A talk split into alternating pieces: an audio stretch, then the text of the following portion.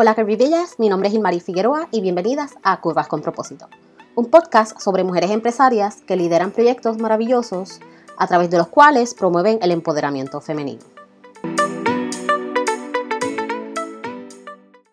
Antes que se me olvide, les quiero contar un poco sobre lo maravilloso que es Anchor. Si tienes podcast, con Anchor no solo tienes la capacidad de subir tu audio y publicarlo, sino que lo puedes editar y hasta grabar directamente en la plataforma. Y es súper fácil de usar. Adicionalmente, hace el trabajo difícil por ti, ya que distribuye tu contenido al resto de las plataformas donde se pueden escuchar podcasts y te ayuda a hacer dinero pariándote con auspiciadores que quieran anunciarse en tu podcast. Mejor aún, es gratis. ¿No tienes un podcast? No hay problema. Anchor también es una plataforma interactiva para ti. Cuando bajas el app, puedes dejar un mensaje a tu podcastero favorito y continuar la conversación. Quién sabe, podría salir en tu podcast favorito. No esperes más y visita anchor.fm slash start para comenzar. Hola, bienvenidos a otro episodio. Hoy tenemos a Leuric Valentín. Ella es activista de la aceptación del cuerpo, escritora, amante de yoga, eh, creadora de El Siren y aficionada del roller derby. Bienvenida, Leuric. ¿Cómo estás?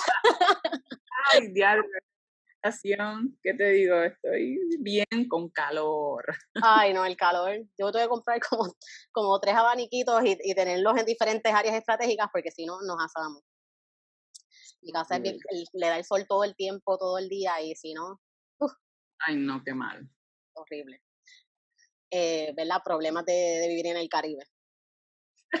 sí. no, puede, no puede ser todo perfecto, ¿verdad? No, definitivamente. Hay, siempre tiene que haber el pero y el detalle. Sí.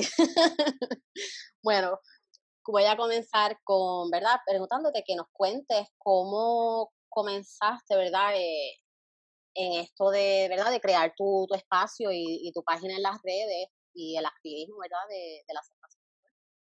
¿Qué te motivó? Bueno, si voy a ser honesta, no fue algo de un día para otro. Em, el, el, Internet o las redes sociales, por decirlo así, fueron un, detonante o el camino con el que yo me fui abriendo paso, o en el camino que yo me fui abriendo paso, porque yo empecé a ver mujeres, yo empecé a ver mujeres eh, gordas, eh, viviendo sus vidas literalmente, felices, eh, y contando pues sus struggles y toda, todas las cosas que, que uno se encuentra por habitar un cuerpo gordo. Y yo dije, contra, hace falta más de esto. Y me lamentaba porque tuvo que, tuve que encontrarlas no tarde, pero ya en la adultez. Si yo hubiese encontrado este tipo de, de mujeres así felices en mis 18, 19 años, eh, me hubiese evitado un montón, y, y, antes, en 14, 15 años, me hubiese evitado un montón de, de complejos por los cuales empezar a trabajar eh, y se me hubiese hecho la vida un poco más fácil. Sí, eso es verdad, lo, lo, lo que demuestra es lo importante que es la representación, sobre todo cuando uno es tan pequeña, que cuando uno va creciendo y no ve a nadie que se parece a, a, uno, uno dice, espérate, entonces el problema soy yo, ¿verdad? Y empezamos a echarnos todas esas culpas, esos complejos que no nos corresponden porque es que no los imponen, pero, ¿verdad? Este, eso es lo que, lo que, ¿verdad? Como ha sido, como ha sido la historia. Este, ya que vamos por esa línea, ¿verdad? De hablar de lo importante que es la representación para una cuando pequeña, entonces, al tú descubrir, ¿verdad? Todo este movimiento y, y tú ver todos estos cuerpos y todas estas mujeres, ¿verdad? Viviendo a su plenitud, ¿qué es lo que entonces empezó, ¿verdad? O significa para ti este movimiento, ¿verdad? De, de la aceptación de cuerpo, de positivity, de acceptance, acceptance, ¿verdad? Porque tiene muchas muchas variantes, ¿verdad? Pero el, lo básico y, y, lo esencial es que, ¿verdad? Es aceptarnos, tal y como somos. Bueno, lo más importante para mí era la libertad que me daba. La libertad que siento ahora mismo, porque yo lo comparo con estar dentro de una caja. Los prejuicios con una caja, cadena y atadura. Entonces, al, al, yo verme liberada poco a poco, porque no es que yo digo me los quité todos de golpe, eh, pero tú te quitas uno y te sientes más liviana, y te quitas el otro y eh, no se siente tan mal eh, nada, y por ahí sigue. Entonces te das cuenta, descubres otros que no sabes pero que estaban ahí. Pero la, la mejor sensación, y como yo lo puedo describir, es libertad. Libertad de, de amarme con, con, mis sombras y mis luces. Y, y ver que, obvio, soy más que un cuerpo. Sin embargo, mm, tengo que hacer la salvedad que eso me chocó mucho de esta persona que lo dijo, que es una, ¿verdad? Una, una, una personalidad reconocida en Puerto Rico. ella hace mención que ella le gustaba cómo era su cuerpo cuando era gordita, eh, pero que sabe que en el mundo en el que vivimos es importante eh, como pues encajar. Yo, más o menos. Y es, cierto, es cierto, porque tú puedes ver muchas eh, personas y, es, y no hay problema con eso, no hay problema con que tú quieras cambiar tu cuerpo, pero el issue siempre va a estar en que tú debes, y, y lo digo debes, no que tienes, porque de, de, tener, uff, de deber es, es, más real, tú deberías, es más real. Eh, aceptarte ahora, que quieras cambiar algo por la razón que sea, por la presión, eso es entendible, es, mucho, mucho mucha presión la que cargamos. Eso es, yo no lo juzgo, pero lo importante siempre va a ser, yo me acepto ahora, me empiezo a amar ahora, en este cuerpo que tengo hoy, no en el mañana, porque de verdad hay mucha conexión entre lo mental y lo físico. Si yo no me amo ahora, cuando cambie voy a encontrarle otra cosa, otra sí. para, para no seguir, para no amarme, la, las excusas y las razones están a choreta. Las tenemos desde, desde que nacemos, yo creo. Sí, ¿no? es como un condicionamiento que nos tienen, ¿verdad? De siempre encontrarnos esta falta, esta mentalidad de la dieta de ahora no, ahora soy un problema, pero más adelante, cuando llegue, ¿verdad? Estado aspiracional, este, entonces que yo voy a ser feliz porque atamos también la felicidad, ¿verdad? A, al cuerpo o al físico. Mira, de hecho, yo estaba hablando ayer con Jennifer Barreto, que también está grabando un episodio, ¿verdad? Que grabó un episodio conmigo este, para el podcast, y hablamos de eso, de, de, de cómo, ¿verdad? Eh, tienen esta narrativa bien específica de que primero, este, para tú ser feliz, a los gordos no son felices, ni la gorda, o sea, nosotros no somos felices, no tenemos buena vida, no, no tenemos éxito, tú sabes, siempre pintan, ¿verdad? Esta, es, todos estos aspectos negativos con la gordura, que uno dice, pero ¿qué es esto? Yo no conozco, o sea, todas las personas gordas que yo no conozco, que yo conozco no son miserables, o sea, no, no puede ser que esta sea la realidad, ¿verdad? Y, y, todo va atado bien a lo físico y a la estética, y, y ¿verdad? Y sobre todo los medios y, y todo el problema de, que vemos, ¿verdad? La falta de representación es esa, de que siempre hay que buscar eh, algo que encaje con, con, este estándar que ya está preestablecido de que eso es lo normal y que eso es lo bello. Este, y yo pienso que, ¿verdad? Que todo eso va a y eh, como lo procesamos, ¿verdad? Y nos condicionamos e, es, es bien fuerte, ¿verdad? Porque hay que romper con eso, decir, mira, no, aquí estamos todos estos cuerpos, todas estas personas somos bien diferentes y tenemos situaciones de vida bien diferentes, o sea, una cosa no tiene que ver con la otra, tú sabes, y si nos vamos por, el, por la por la línea de la salud, ¿verdad? De que si promocionas la obesidad o no, como si hubiera gente que no come fast food todos los días y pues tiene el, metabolismo y una genética diferente y se ven de una manera. Y entonces a ti te cogieron el día que te estás disfrutando el burger, aunque a lo mejor toda la semana te comes otra cosa, y olvídate, se acabó el mundo, la gente implosiona. Igual que también con lo de la imagen de las chicas que tú ves con la pizza flaca, oh my god, qué rico así pizza, la la la, me encanta comer, hasta que lo dice una gorda. Es correcto. Y, y, y, estamos acostumbrados y creemos esa narrativa. Yo siempre, ahora que tú estabas este, compartiendo, pues que siempre establecen, ¿no? Que las gordas, que sí, y los gordos, este, dicen, no hacen ejercicio. Esa es la narrativa que, que nos cuentan y es la, la historia única. Entonces, no quedarnos, en general, tengas un cuerpo gordo o un cuerpo flaco, no puedes quedarte con esa narrativa que, que, que te dicen. Y no sé si te has fijado que cuando comparten las fotos, yo odio las fotos de los... pues a mí me, me, me, me enervan. Porque siempre cuando tú te ponen una cara como que de infeliz, toda despeinada. Es horrible, siempre escogen la peor. Con pedazos de comida encima. cuando te ponen el después. En buena postura, todo. Bonita, bien alegre. y como que se resolvieron todos tus problemas en el mundo, tú sabes. es la, la cura maravillosa y mágica. es algo bien malo. No podemos, te digo, yo eh, yo soy realista en eso, no podemos negar el hecho de que eso es como un virus. Eso todos eh, en algún momento, y aunque estemos curados o vacunados, hay que seguir, yo creo que anualmente, este, seguir vacunándonos. Sí. Él, porque está, está y no, y muchas veces lo tenemos bien adentro y hay cosas que decimos, ay, las tenemos superadas hasta que pasa o vemos a alguien y decimos como que, wow, empezamos a... A, a cuestionarnos de nuevo. Exactamente. Y, y entonces yo estaré bien así, me siento bien así, de verdad. Oh, Por eso a mí me gusta decir que, ¿verdad? Que la aceptación no es un destino, es, es un trayecto. Porque es que es algo que tú trabajas todos los días constantemente, porque hay días buenos, hay días malos, y, y, el crecimiento es así, tú no llegas de un punto A un punto B en un, en un momentito, en un abrirse el ojo, no, eso es algo con lo que tú tratas, sobre todo cuando uno está tratando de reversar tantos años, porque como tú dices, nosotros descubrimos que en los veintitantos, los treinta, entonces uno dice, espérate, todos estos veintipico años que yo tengo que ir para atrás casi, ¿verdad? Para, para poder cambiarme esas, es, eh, eh, ¿verdad? Eso que está integrado ya en mi cerebro, porque así es que, así es que no lo tienen, nos lo están metiendo por ojo, y nariz y por todos lados, este, desde que somos pequeñas. Así que eh, es, es, bien importante, ¿verdad? Que la gente siempre esté consciente de eso, de que, de que no esperen ese desespero de que yo quiero sentir ese alivio instante ya y sentirme bien y, y, todo en el momento, porque no es así y vas a tener altas y bajas y hay días que son más buenos y malos, pero lo importante es seguir la batalla ahí todos los días, poquito a poquito, hasta, ¿verdad? Que uno va sintiendo, ¿verdad? Que uno va despejando y soltando, ¿verdad? La mayoría de esos, de esos pesares y esos complejos.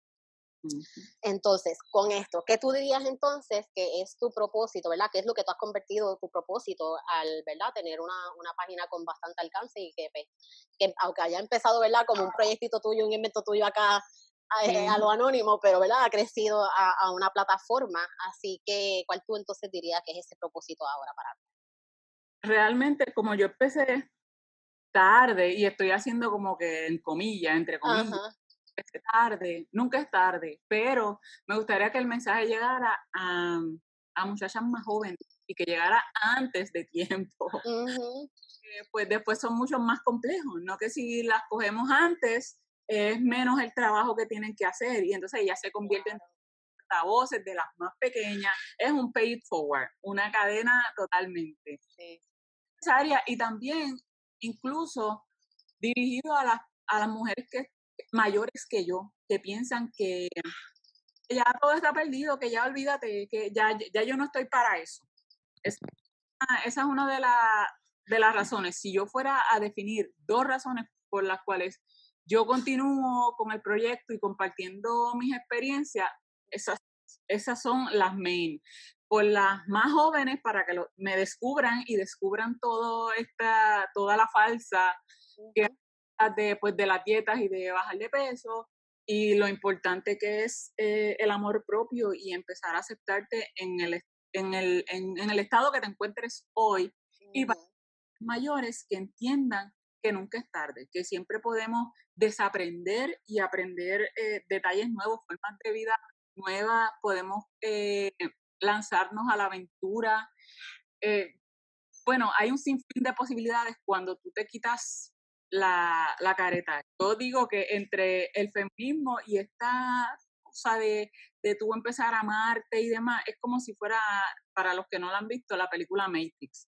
Que tú, tú empiezas, es como tú descubres... Empieza a abrir los ojos, empieza a abrir los ojos, no solamente lo físico, sino el mental, ¿verdad? El, la conciencia y, y, cómo tú has pensado toda la vida que las cosas son y la, y la, la verdad, la, realidad, las cosas como son la realidad de lo que es, y te digo de mujeres mayores porque en uno de los grupos a los que yo pertenezco, este es un grupo de, Estados Unidos, me chocó mucho una, una mujer súper brillante, inteligente, talentosa, con un master degree, y ella estaba contando que ella estaba bien alegre, pero que cuando vino a visitar a su familia, lo único que su familia hacía reseñar era de su peso que ella pueda pues, mujer más exitosa, tener todo el dinero del mundo, lograr todos los éxitos, escribir libros y demás, pero la familia la seguía considerando exitosa porque no era delgada. ¿Qué sería, verdad, eh, una, una lección de vida que tú encuentras que que fue verdad crucial en la Leury que existe hoy, que vive hoy y que, y que se expresa hoy? Bueno, en sentido, si hablamos en sentido positivo, la mejor lección que yo tengo, tengo que hacer la salvedad que yo siempre he sido gorda y en mi casa mi mamá nunca, nunca hizo referencia a mi peso, para nada. Ni para un chiste. Ella me, me dice Gordy, siempre me dice Gordy, pero nunca de mala manera. Nunca y nunca me decía, te tengo que servir menos comida, pues porque tienes que rebajar, o, ¿sabes? Nunca. Yo, yo no soy una historia triste, yo no soy la típica gorda que reseñan a nivel americano, porque lo que te uh la gorda resentida, que no novio, que siempre estuvo enamorada como que de la primera persona y esta única persona y, y ya, y como perdedora. Yo nunca fui. eso, nunca, esa nunca fue tu narrativa. Y entonces yo la veo y yo digo, pero es que esto, esto es como, está, mal escrita esta historia. Y yo siempre lo digo, yo no soy una historia triste, pero sí me rodeé de muchachas que, que pasaban eso, que su mamá tengo amistades que sus mamás siempre les hacían la crítica de que, ay, siempre comiendo, o si sigues engordando más, tu esposo a dejar, o así no vas a conseguir novio. Y si te fuera a decir, este, hablar particularmente de, como que de una enseñanza, ha sido que en mi casa nunca se hizo eh, mención de mi peso, pero en mi entorno sí. He quedado en, en, en mi casa o con lo que me decía nada más, pues yo no hubiese tenido los complejos porque mis complejos vinieron como que aprendidos de fuera, no de mi casa. Y eso es una de las cosas que, que, ha influido en mí. Cuando yo me detengo ahora a mirar, porque yo, yo tenía tantos complejos y en mi casa mi mamá nunca me dijo nada. Y cuando miro atrás, pues sí, era de, de, de, donde yo me nutría, donde yo me movía, que tenía amistades que hacían dieta, pues yo me ponía a hacer dietas con ellas también. Sí, porque tú entonces empiezas a, a, cuestionar, ¿verdad? muchas veces a muchas personas es instinto, ¿verdad? Porque a veces uno cuestiona como que por qué las cosas son acá, ¿verdad? De otra manera, o, o cuestionas, ¿verdad? Lo que te han enseñado, porque en tu caso es en tu casa, ¿verdad? Eso no era un tema este, ¿verdad? Eh, en particular, que, que, tuvieran que estar eh, reseñando a cada cinco minutos que, que tú estuvieras en la presencia de tu mamá. Así que sí, es bien importante también, yo creo que, que has hecho un buen punto ahí, el, el uno estar bien pendiente de, de, los alrededores de uno para uno saber de dónde es que entonces en realidad está viniendo ese, esa negatividad o esa duda, ¿verdad? O ese cuestionamiento, que también es algo que yo creo que va bien atado a cuando muchas veces la gente se pone bien particular en las redes, ¿verdad? Por ponerlo de manera fina, ¿verdad? A, soltar los complejos que tienen en los demás y le gusta mucho proyectar, ¿verdad? Soltar esos complejos con otras personas cuando en realidad quien se sienta así es esa persona. ¿verdad? Y yo creo que eso va bien atado a lo de lo, lo que dices de entorno. Entonces, si uno, eso es algo también que hay que estar pendiente, si tú dejas como lo que pasa alrededor tuyo, lo que te dice gente que tú no conoces, entonces estás, ¿verdad?, perjudicando tu salud mental y, tu bienestar por cosas que no te deben afectar, porque son cosas externas. Exacto, son cosas externas. Entonces, ¿cuál sería así el, mejor consejo que hayas recibido o que te gustaría y que te gustaría compartir, ¿verdad? Para las demás personas eh, en cuanto ya sea a tu vida, tu, este, a la carrera, o sea, el mejor consejo en general.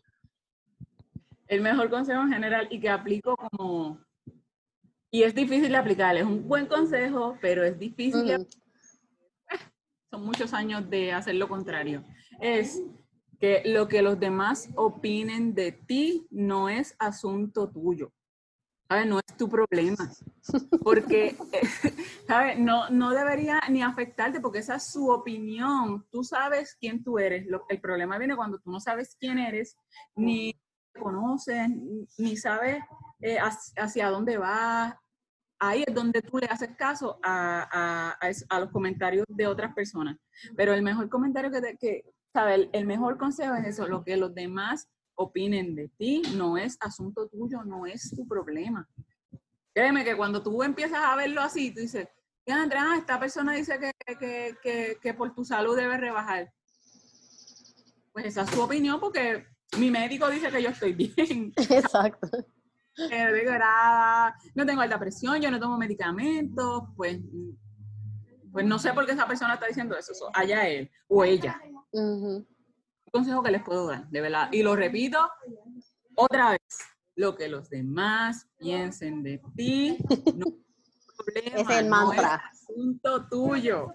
Eso es un mantra. Eso debe estar en teacher, en bolso, en stickers, en todos lados. Entonces, eh, para cerrar entonces, ¿qué es tu go-to de autocuidado? O sea, ¿qué es lo que a ti te gusta hacer?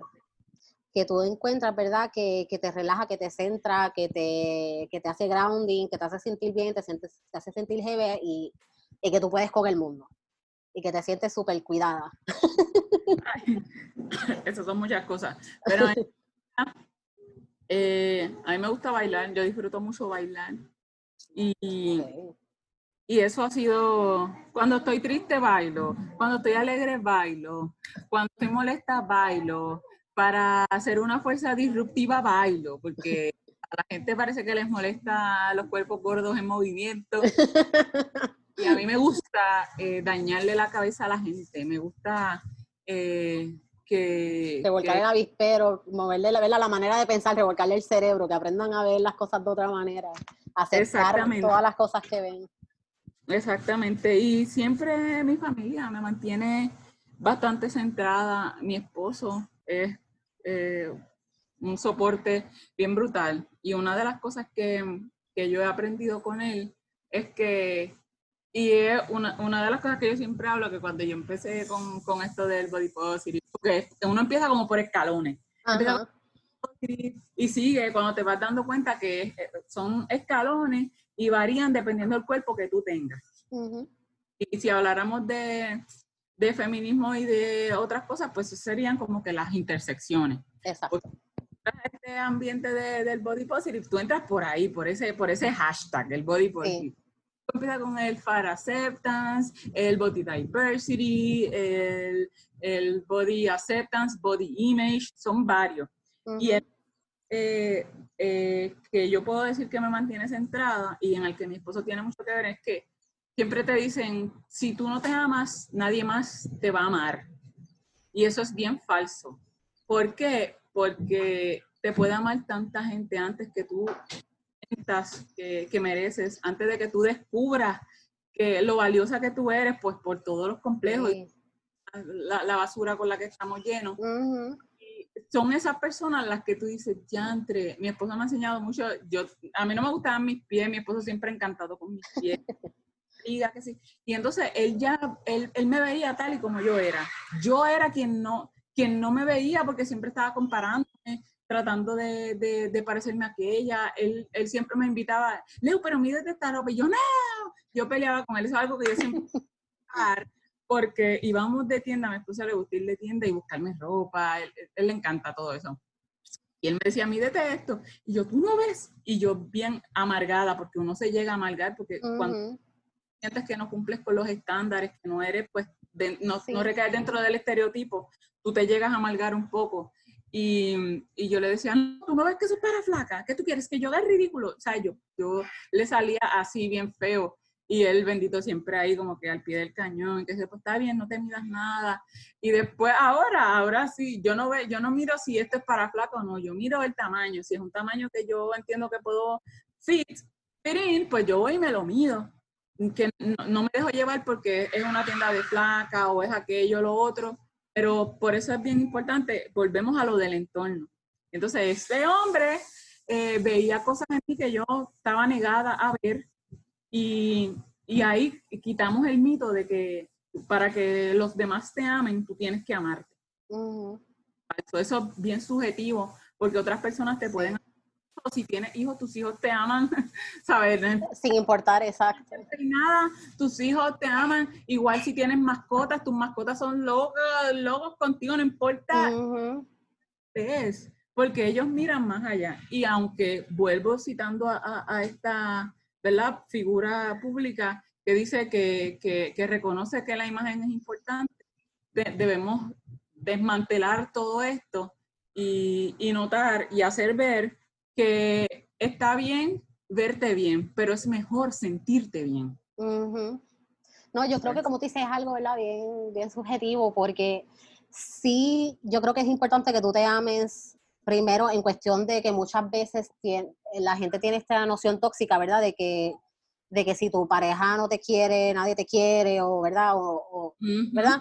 Yo creo que de ahí es que muchas veces parte, ¿verdad? Es cuestión de romper con esa toxicidad, pero a la misma vez yo pienso que eso, que yo creo que en realidad en vez de ser una cosa primero y la otra después, es que es como una cadera de una cosa va con la otra. Exacto. Tienes que amarte, porque ¿verdad? tú tienes que trabajar en ti, en amar a la persona que tú eres como persona, ¿verdad? Sacando lo físico. Claro. Estar contenta como, como tú eres como, persona y entonces también, entonces ahí trabajar en aceptarte y amar ese cuerpo, ¿verdad? Que tú tienes en ese momento y que vas a tener mañana o lo que sea. Pero también estar consciente que si hay gente que ya te ama, como tú me explicaste, la familia, hay veces que la pareja, mira, tú mencionaste a tu esposo, mi, mi esposo, de hecho, es quien más a mí me ayudó en mi proceso. Porque él siempre era como el tuyo, no, yo te amo así, tú eres bella, tú eres hermosa, y yo, tú estás loco, qué carajo, o sea, tú ya mismo vas otra más adelante y te vas corriendo, tú sabes. Y uno con los complejos, y pero ¿qué te pasa? A ti te queda bonito eso, me encanta cómo se ve, ¿por qué no te pones la...? Y yo, mira, este, y uno como que no se encontraba. Estás ciego, estás ciego, tú estás loco. Y uno los trata mal y todo. Y él me decía, yo no sé qué es lo que tú tienes en la mente, me decía, yo no sé qué es lo que tú tienes en la mente, porque tú estás comparando, o qué, o qué es lo que tú piensas, pero yo creo que tú estás bien errónea ahí. Y yo creo que tú debes de aprender a ver las cosas de otra manera. Yo quisiera que tú pudieras ver como yo te veo.